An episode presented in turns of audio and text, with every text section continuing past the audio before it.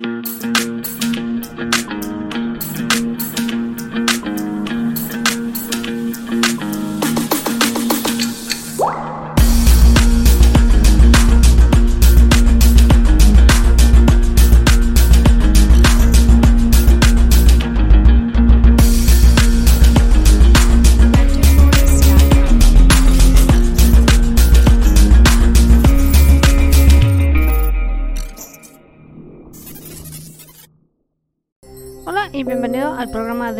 de podcast Son Fritona Princesa Gary. Y pues bueno, tenemos un tema que yo creo que les va a interesar bastante, llamado Shangri-La o Shambhala, el paraíso perdido de los maestros espiritual. Entre los antiguos budistas figura un paraíso perdido, conocido como Shambhala, la fuente de la sabiduría eterna donde vivían seres inmortales en armonía perfecta con la naturaleza y lo que es el universo. En la India, oculto entre los Himalayas, se le llama Kalapa, mientras que la tradición china lo ubican en los montes Kunlun. Asimismo, en la antigua Rusia se hablaba de la legendaria Bieldovdie, la tierra de las aguas blancas donde vivían santos ermitaños de inmensa sabiduría. James Hilton, en una novela llamada Horizontes Perdidos, recreó el mito y lo llamó Shangri-La. En el hinduismo, el chamanismo y el budismo, todos ellos conservan tradiciones que postulan a Shambhala como la fuente misma de su religión. Por miles de años se han escuchado relatos acerca de algún lugar más allá del Tíbet, entre los majestuosos picos y apartados valles de Asia Central, que persiste como un paraíso inaccesible, un oasis de sabiduría universal y paz que se denominó Shambhala. Que ya tenemos aquí un programa que es de Madame Blavatsky, fue la primera ocultista occidental que describió sobre esta existencia de aquel santuario de Asia Central al que llamó mítica Shambhala. Dijo que era una ciudad en el el desierto de Gobi que servía de cuartel invisible a los Mahatmas, la gran fraternidad de maestros espirituales que trabajan detrás de la escena guiando y protegiendo a la humanidad. También sabemos que la Blasky, que aquí tocamos su biografía, esta señora también le hizo mucho a la teología y también vamos a decir que fue creadora de la que supuestamente se llama la Hermandad Blanca. También sabemos en los años 30 que Nicolás Roerch, el artista e instructor espiritual de Rusia, pasó muchos años en expedición por aquella parte del globo en busca de Shambhala y su sabiduría. Por las mismas fechas también se conocía a Shambhala por el nombre de Shangri-La, así mencionada por James Hilton en Horizontes Perdidos de 1933. Tanto en la novela como en la película que hay, esta tierra fue retratada como un centro de felicidad, pósito y eterna juventud.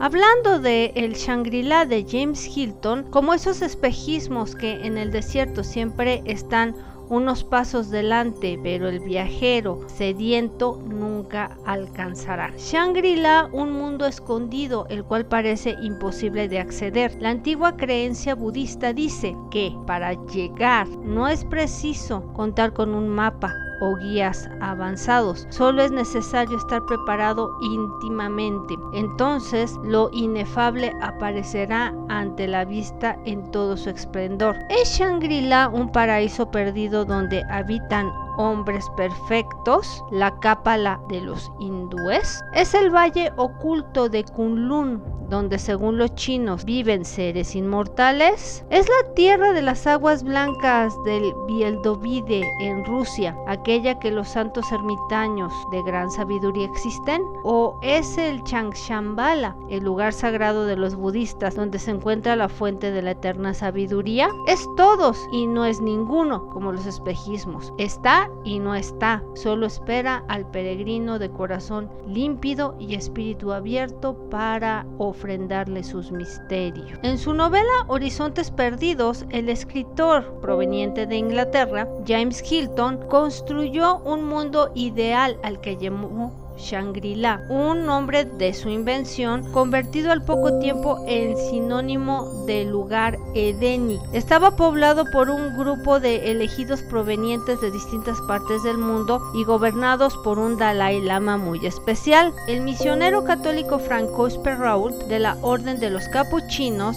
que había arribado al Tíbet en 1734, seguía vivo hacia 1930, fecha que transcurre la mayor parte de la novela. Hugh Conway, joven cónsul inglés en la India, llega con otros tres británicos hasta este oculto valle tibetano después de un accidentado viaje en avión. Cuando Conway vio Shangri-La, se enfrentó con una extraña y casi real aparición. Un grupo de coloridos pabellones se agrupaban en una ladera de la montaña. Era soberbio y exquisito una contenida emoción y llevaba la mirada desde los leves techos azules hasta la tremenda mole gris de la roca. Más allá lo rodeaba los picos y pendientes nevados del Caracal. En el antiguo monasterio budista, Conway y sus compañeros de viaje encuentran un lugar donde la reducida comunidad de lamas intenta conservar los tesoros de la civilización, amenazados por la violencia de una época en el que el hombre al regocijarse con la técnica de el homicidio derramará una rabia tan ardiente sobre el mundo que toda cosa preciosa estará en peligro. El mundo que acaba de salir de la Primera Guerra Mundial advertía las cercanías de nuevas tragedias que se traduce en páginas de este libro Horizontes Perdidos, donde este idílico universo tibetano que es el que construye Hilton, no es una promesa de futuro, un rescate del pasado ideal, del paraíso perdido por la civilización de la máquina. Cuando Hilton ubicó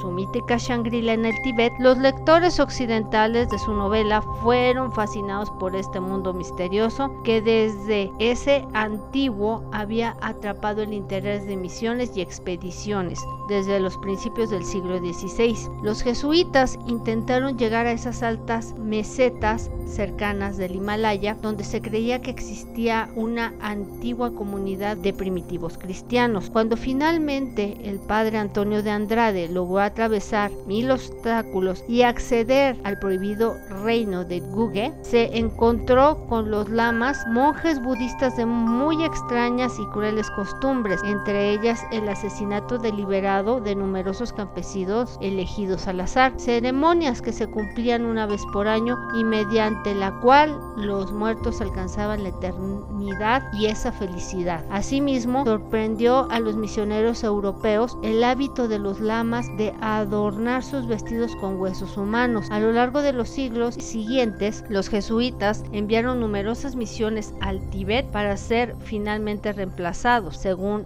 la orden papal, por orden de los capuchinos. Al principio del siglo XX, la escritora francesa Alexandra David Neel, gran conocedora de la religión budista, recorrió caminos escarpados y enfrentó lluvia, barro, nieve, granizo y la hostilidad de estos tibetanos, chinos e ingleses hasta llegar las lamacerías. Libros suyos como Magia y Misterio en el Tibet contribuyeron a alimentar en el occidente la imagen legendaria de un país inaccesible y misterioso. A través de sus obras difundió la capacidad de los monjes tibetanos para entrar en profundos trances, levitar y dominar las sensaciones corporales, como también creencia de que podían predecir el porvenir, virtudes que Hilton atribuye a los lamas del Shangri-La. En uno de los relatos, David Nell describe cómo un lama se eleva en el aire en forma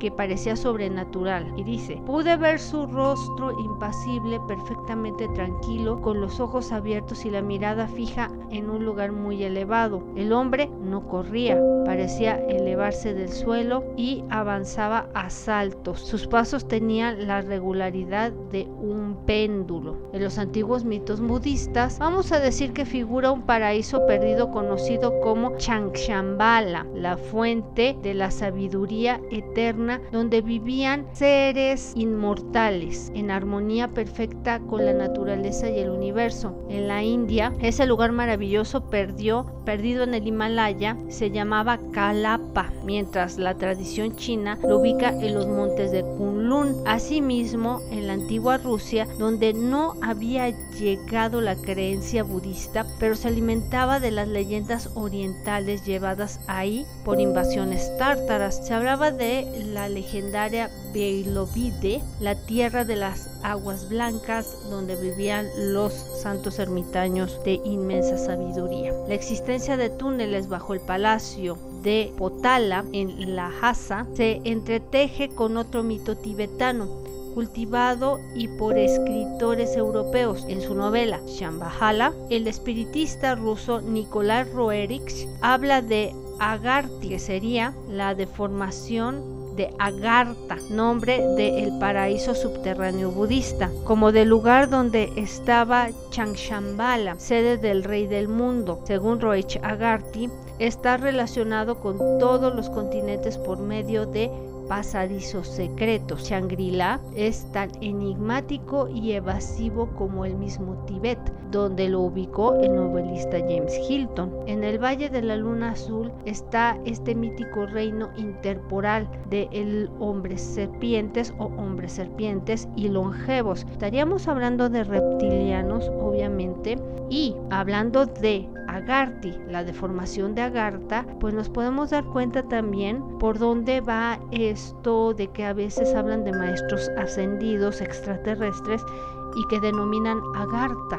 Entonces tenemos aquí que se puede mentir muy fácilmente con lo que respecta a cosas suficientemente pues si no fantásticas, por lo menos transgiversar alguna información para que la gente crea lo increíble y que realmente depende de una existencia muy, muy, muy antigua. Shangri-La es eléctrico y evasivo como el mismo Tibet, donde lo ubicó este novelista. Y volvemos a reiterar, en el valle de la luna azul está el mítico reino interporal de estos hombres eh, serpientes y longevos, para que quede muy claro. Un lugar donde se contempla la salida del sol mientras que los hombres del mundo exterior solo oyen la alarma del reloj que los reclama para urgentes obligaciones. Un poquito más de Shambhala y su leyenda. Shambhala no existe en el mundo físico, existe en un realismo mítico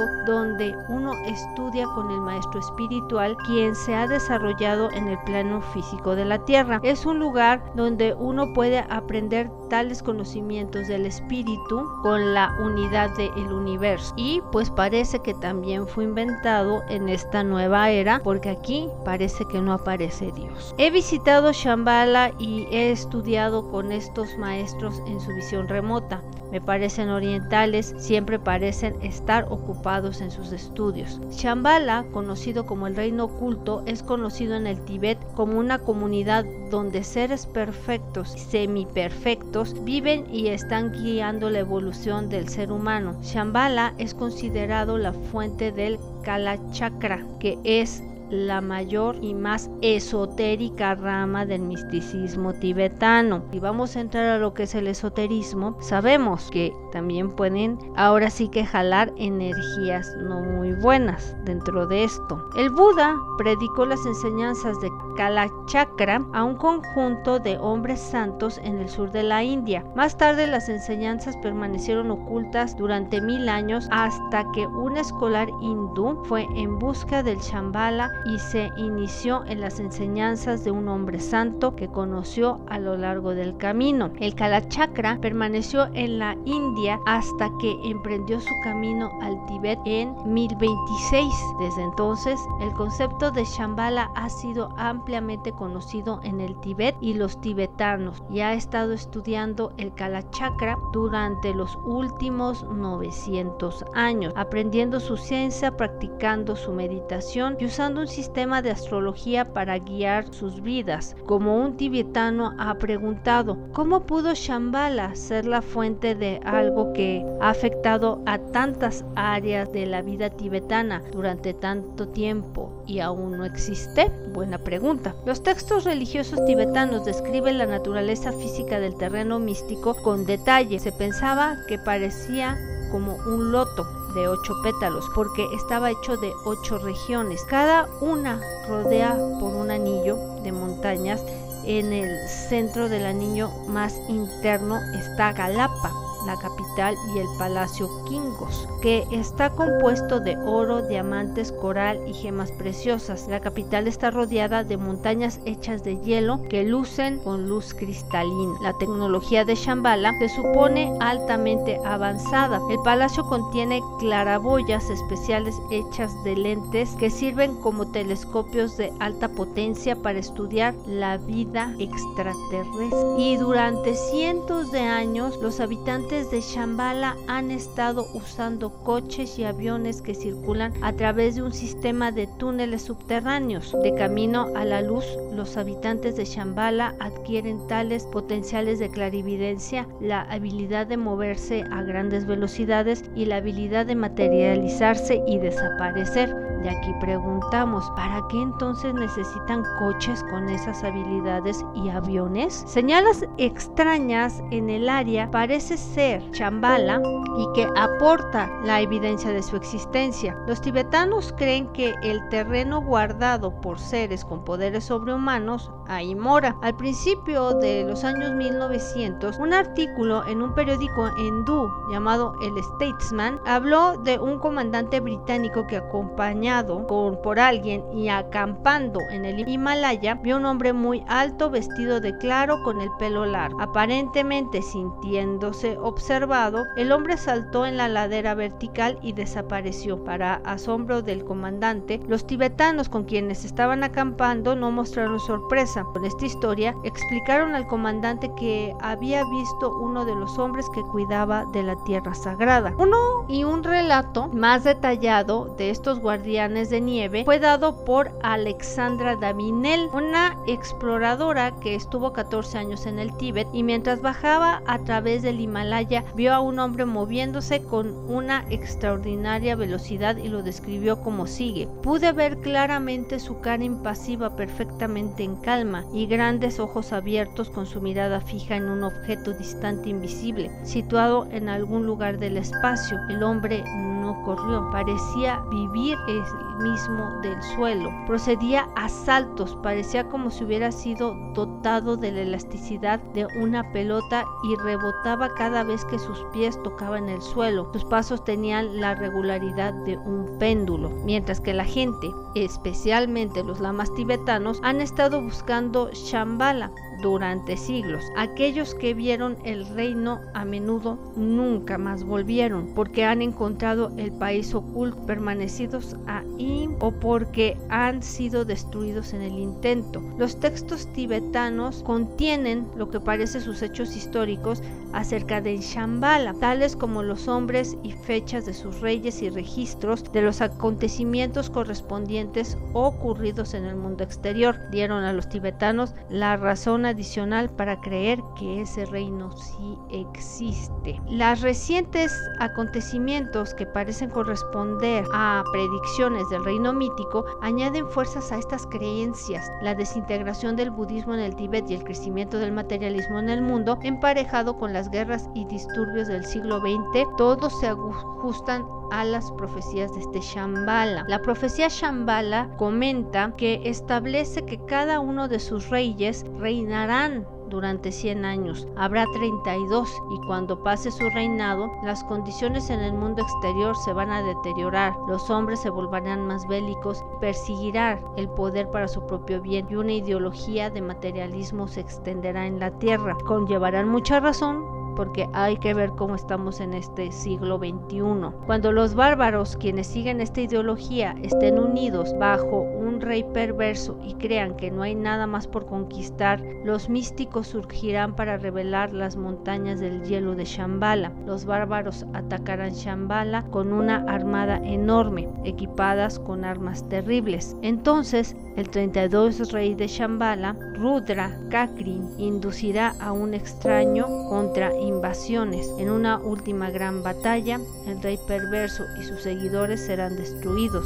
El Buda profetizó que los que recibieron el poder de Kalachakra volverán a renacer en su mandala. Más o menos de esto trata lo que es este tema que te trajimos hoy de Shambhala. Y pues creo que va a ser de tu interés todo lo que se tiene que hablar y están presentes, como dicen aquí en estos textos, los extraterrestres. Así que, pues ya será de ti investigar si realmente Shambhala es un mito, es una realidad. Se estarán refiriendo a los reptilianos, se estarán refiriendo a toda esta manipulación mediática para crear algo que no existe o que tal vez sí. Y bueno, por mi parte es todo. Esta fue Prisa Sagari. Espero que te haya gustado el tema de hoy viernes y espero que también nos visites en YouTube y en todas nuestras plataformas que como nombre de conocimiento humano. Que tengas una buena tarde, mañana o noche cuando escuches este programa.